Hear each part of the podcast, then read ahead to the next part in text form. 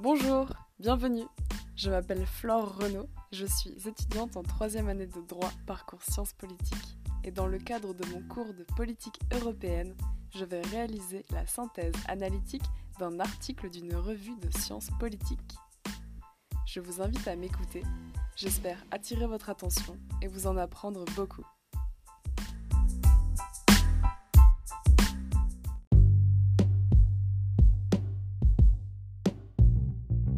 Cours de politique européenne s'intéresse à la sécurité.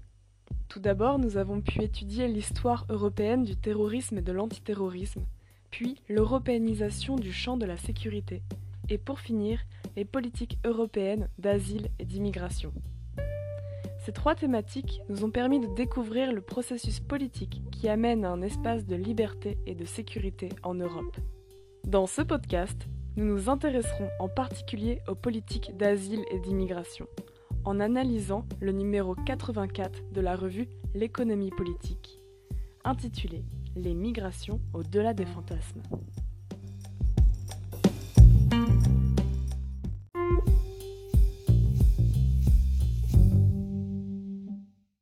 L'économie politique est une revue scientifique qui se donne pour objectif de réanimer la discussion publique sur les politiques économiques. Elle offre la parole et stimule le dialogue entre acteurs sociaux, universitaires, chercheurs et responsables politiques en France, en Europe et dans le monde. Elle s'interroge sur les fondements de l'économie comme réalité sociale, mais aussi comme discours sur la société. Le numéro 84 de l'économie politique, publié en 2019, est intitulé Les migrations au-delà des fantasmes. Nos idées et nos préétablis sur les migrations sont remis en cause dans ce numéro. La migration est depuis plusieurs années un sujet central des débats politiques. Différents acteurs se prononcent à son sujet. Les nombreuses élaborations d'études sont là pour témoigner concrètement d'une préoccupation politique. Toutefois, elle semble souvent utilisée par le pouvoir pour détourner l'attention et éviter le débat sur d'autres questions économiques et sociales. Le décalage entre le savoir accumulé dans les recherches et les orientations prises par les politiques n'a jamais été aussi grand, exprime une tribune signée par dix chercheurs spécialistes des migrations. Dans ce numéro de l'économie politique, nous analyserons l'article de Claire Rodier intitulé L'équation lucrative du contrôle des frontières. Claire Rodier est une juriste membre du GISTI, groupe d'information de soutien des immigrés, et cofondatrice du réseau euro-africain Migre-Europe. Claire Rodier affirme que l'Union européenne a déclaré la guerre aux migrants. Une guerre qui se traduit par des pratiques de plus en plus répressives, comme en témoigne notamment la multiplication des camps d'enfermement pour étrangers en Europe et dans ses pays frontaliers. Claire Rodier est aussi auteure d'un livre intitulé Migrants et réfugiés. Dans cet ouvrage, elle cherche à répondre à de nombreuses questions. Par exemple, quelle est la différence entre un réfugié et un migrant? Combien sont-ils en proportion de la population européenne? L'immigration peut-elle favoriser le terrorisme? La France et l'Europe ont-elles la capacité d'accueillir ces afflux de migrants compte tenu de la crise économique? Ou encore, faut-il supprimer l'espace Schengen? Dans ce podcast, nous analyserons l'article de Claire Rodier pour répondre en particulier à la question de la stratégie politique mise en place par l'Europe face à l'immigration, son coût et ses dérives. Claire Rodier, dans son article, nous apprend que le terme externalisation est emprunté au vocabulaire économique. Il est aujourd'hui d'usage courant dans les ONG et les médias. Les institutions européennes, depuis la mise en commun de leur politique migratoire au sommet de Tampere en 1999 et de la Haye en 2004, parlent de la dimension externe de la politique d'immigration et d'asile. Cette périphrase renvoie à l'idée simple de mise à distance des étrangers. On remarque que l'externalisation possède deux faces l'une consistant à la mise à distance des migrants, et l'autre en la sous-traitance de tout ou partie des responsabilités incombant aux pays européens.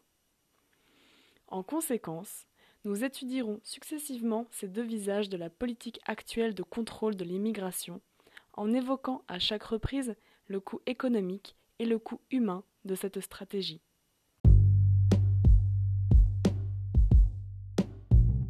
La mise à distance des migrants est le premier moyen de la politique d'externalisation pour réguler l'immigration. Or, cette méthode a pour essence la volonté d'éviter l'arrivée des migrants sur le territoire européen et a pour conséquence le développement massif des outils de contrôle des frontières. La Convention de Genève de 1951 définit un réfugié comme toute personne qui, craignant avec raison d'être persécutée du fait de sa race, de sa religion, de sa nationalité, de son apparence, à un certain groupe social ou à ses opinions politiques, se trouve hors du pays dont elle a la nationalité, et qui ne peut ou ne veut, du fait de cette crainte, se réclamer de la protection de ce pays. Les États de la péninsule arabique sont ceux qui dénombrent le plus grand pourcentage de migrants dans leur population totale. En 2019, les deux tiers des réfugiés mondiaux sont originaires de seulement cinq pays la Syrie, le Venezuela, l'Afghanistan, le Soudan du Sud et la Birmanie. En valeur absolue, l'Allemagne est le seul pays européen à faire partie des dix pays du monde accueillant le plus de réfugiés en 2019. Par conséquent, Claire Rodier le rappelle dans son article que l'Union européenne n'accueille qu'une faible proportion de réfugiés sur son territoire par rapport au reste du monde. Les opérations de sauvetage en mer se font rares et l'accueil des migrants est un sujet de discorde entre les pays européens. Les dépenses soulevées au sujet de l'immigration ne cessent d'augmenter, et pourtant le nombre de morts en Méditerranée n'a jamais été aussi important, et les conditions de vie des migrants aussi rudes.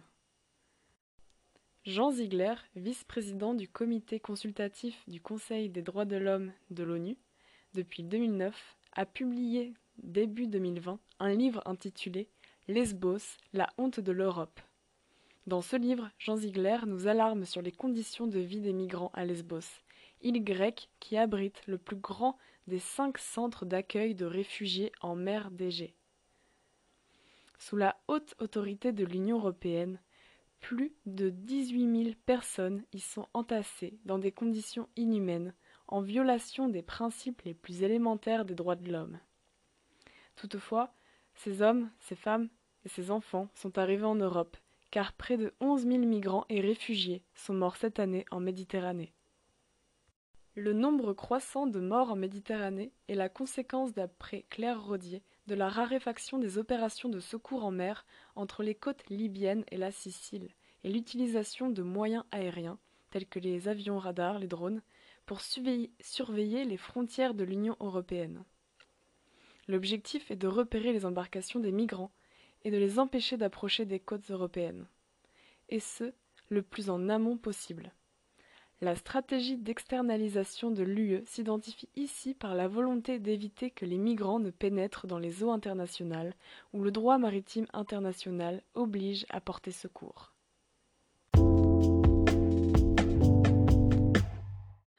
Cette vision déconcertante devient particulièrement préoccupante lorsqu'on s'intéresse au budget soulevé et à la pratique des organes responsables d'appliquer cette politique de mise à distance des migrants. Claire Rodier nous démontre que la migration peut se révéler être un business coûteux pour le contribuable et rentable pour certaines entreprises privées. Selon l'Overseas Development Institute, un think tank britannique, l'Europe aurait dépensé 17 milliards d'euros entre 2004 et 2016 pour empêcher l'arrivée de migrants. Le marché européen de la sécurisation des frontières pourrait s'élever à 29 milliards d'euros en 2022, d'après certains analystes. Or, aujourd'hui, une grande partie de la somme mobilisée alimente l'industrie de la surveillance migratoire. Les attentats du 11 septembre 2001 marquent un important point de départ dans le business de l'immigration. Depuis, on peut parler d'une explosion des investissements de l'UE consacrés au contrôle des migrations.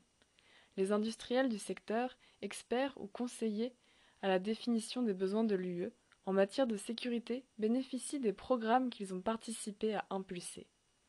Il s'agit par exemple des dispositifs Frontières intelligentes et Eurosur qui acquièrent l'utilisation de radars, capteurs, drones, satellites et autres matériels sophistiqués dont ils sont fournisseurs.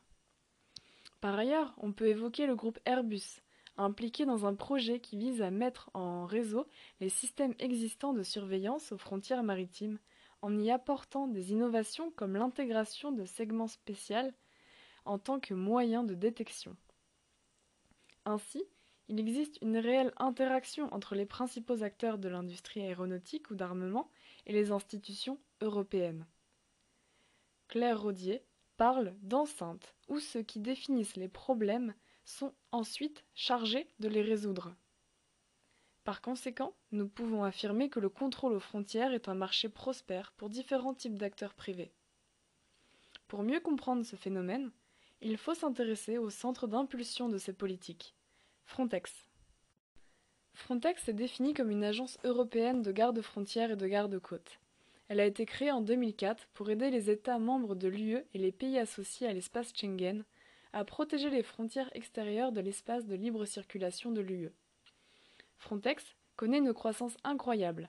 Son budget d'origine était de 6 milliards d'euros, alors qu'il est pour l'année 2019-2020 de 1,3 milliard et pourrait atteindre 11,3 milliards en 2027. Claire Rodier évoque l'agence Frontex dans son article en insistant sur l'idée que l'intensification des moyens investis par l'UE pour la surveillance de ses frontières a un effet direct sur la mortalité migratoire en Méditerranée. En effet, elle reproche à Frontex de dépenser de l'argent sans avoir la responsabilité de sauver des vies humaines. Les routes des migrants, avec les moyens de surveillance, sont mieux identifiées et les bateaux de migrants parviennent plus difficilement sur les côtes européennes, grâce ou plutôt à cause de l'observation à distance et de l'absence de dispositifs d'intervention en mer. Cette non-assistance passive est parfois soupçonnée d'être plus active qu'il n'y paraît. Il s'agirait par exemple d'éviter volontairement les zones où ces patrouilles pourraient croiser des équipages en détresse. Sur ces données, Frontex refuse de communiquer ces informations, sous prétexte qu'elles pourraient être utilisées par des passeurs.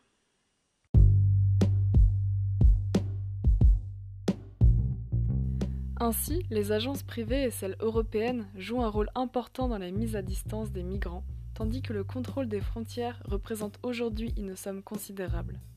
Nous allons maintenant étudier la deuxième phase de l'externalisation, le phénomène de sous-traitance de toute ou partie des responsabilités incombant aux pays européens. La politique de sous-traitance représente une autre part très importante de l'argent public européen investi dans l'objectif de contrôler les migrations. On peut étudier deux aspects distincts de cette politique de sous-traitance.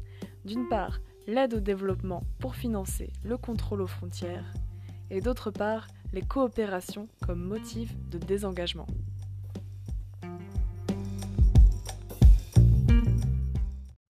Claire Rodier, dans l'équation lucrative des frontières, nous apprend que l'aide au développement versée aux pays d'origine des migrants a des fins de contrôle migratoire.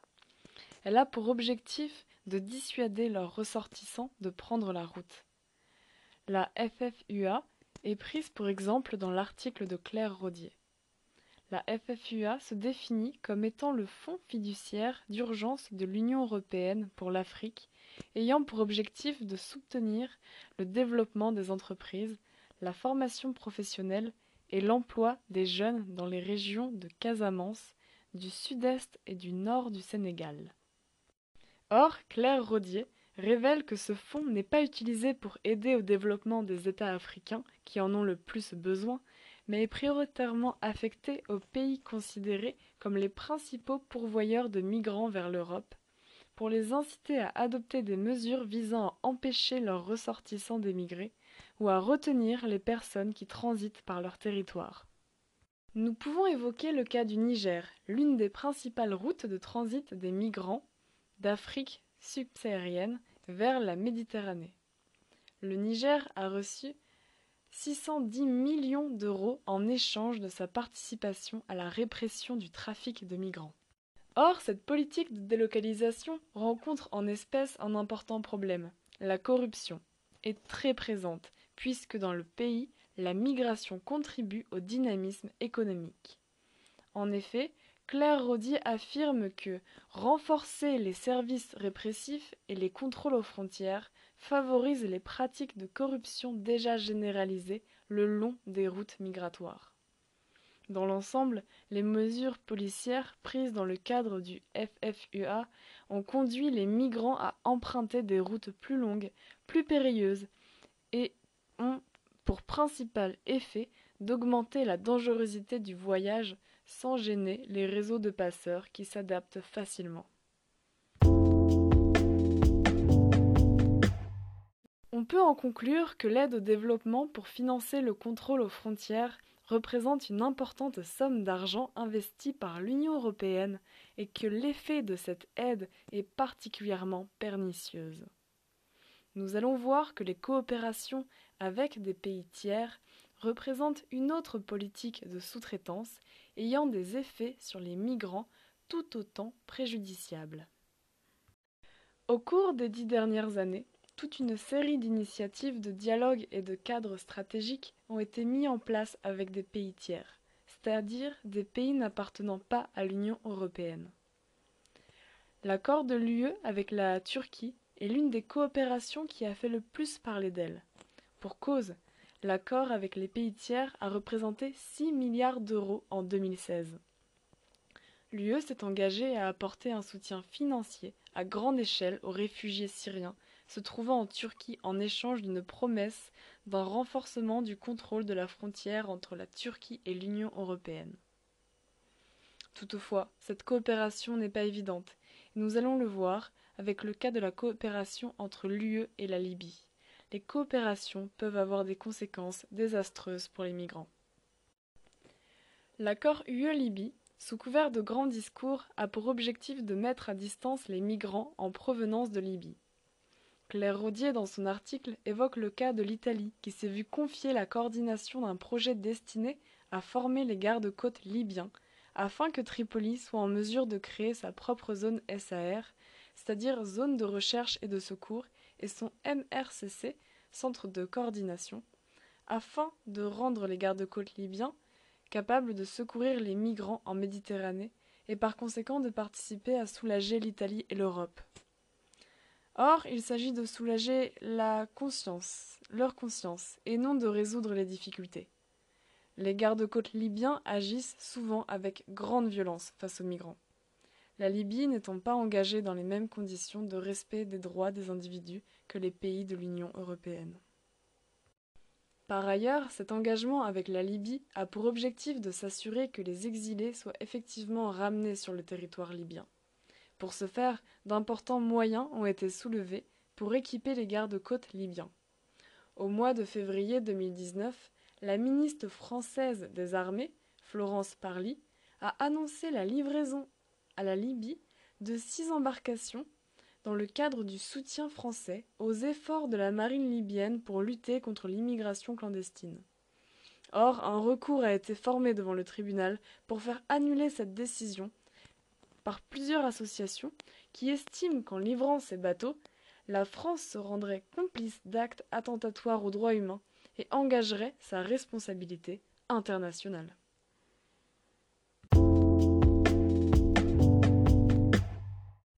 Par conséquent, nous pouvons en conclure que les dispositifs qui associent la mise à distance ou la sous-traitance et le dévoilement de fonds européens au profit de l'industrie de la sécurité permet à l'UE et aux États membres de se soustraire à leurs obligations. Ces politiques ne semblent pas participer à résoudre la crise migratoire. En analysant l'article de Claire Rodier, nous avons souligné l'importance du désengagement des Européens vis-à-vis des migrants. Il y a quelques semaines, lundi 23 novembre, près de 500 migrants, majoritairement afghans, ont été violemment expulsés en pleine nuit de la place de la République, où ils avaient installé leur campement le parquet de Paris a ouvert une enquête pour violence par personne dépositaire de l'autorité publique. Les mesures prises par Emmanuel Macron, sous prétexte d'efficacité, entravent encore davantage le droit d'asile et encouragent les violences policières contre les migrants, toujours suspects de mentir sur leurs véritables conditions. Les politiques publiques en France, en matière d'immigration, nécessitent, comme au niveau européen, davantage de transparence, et de s'intéresser à l'individualité du migrant.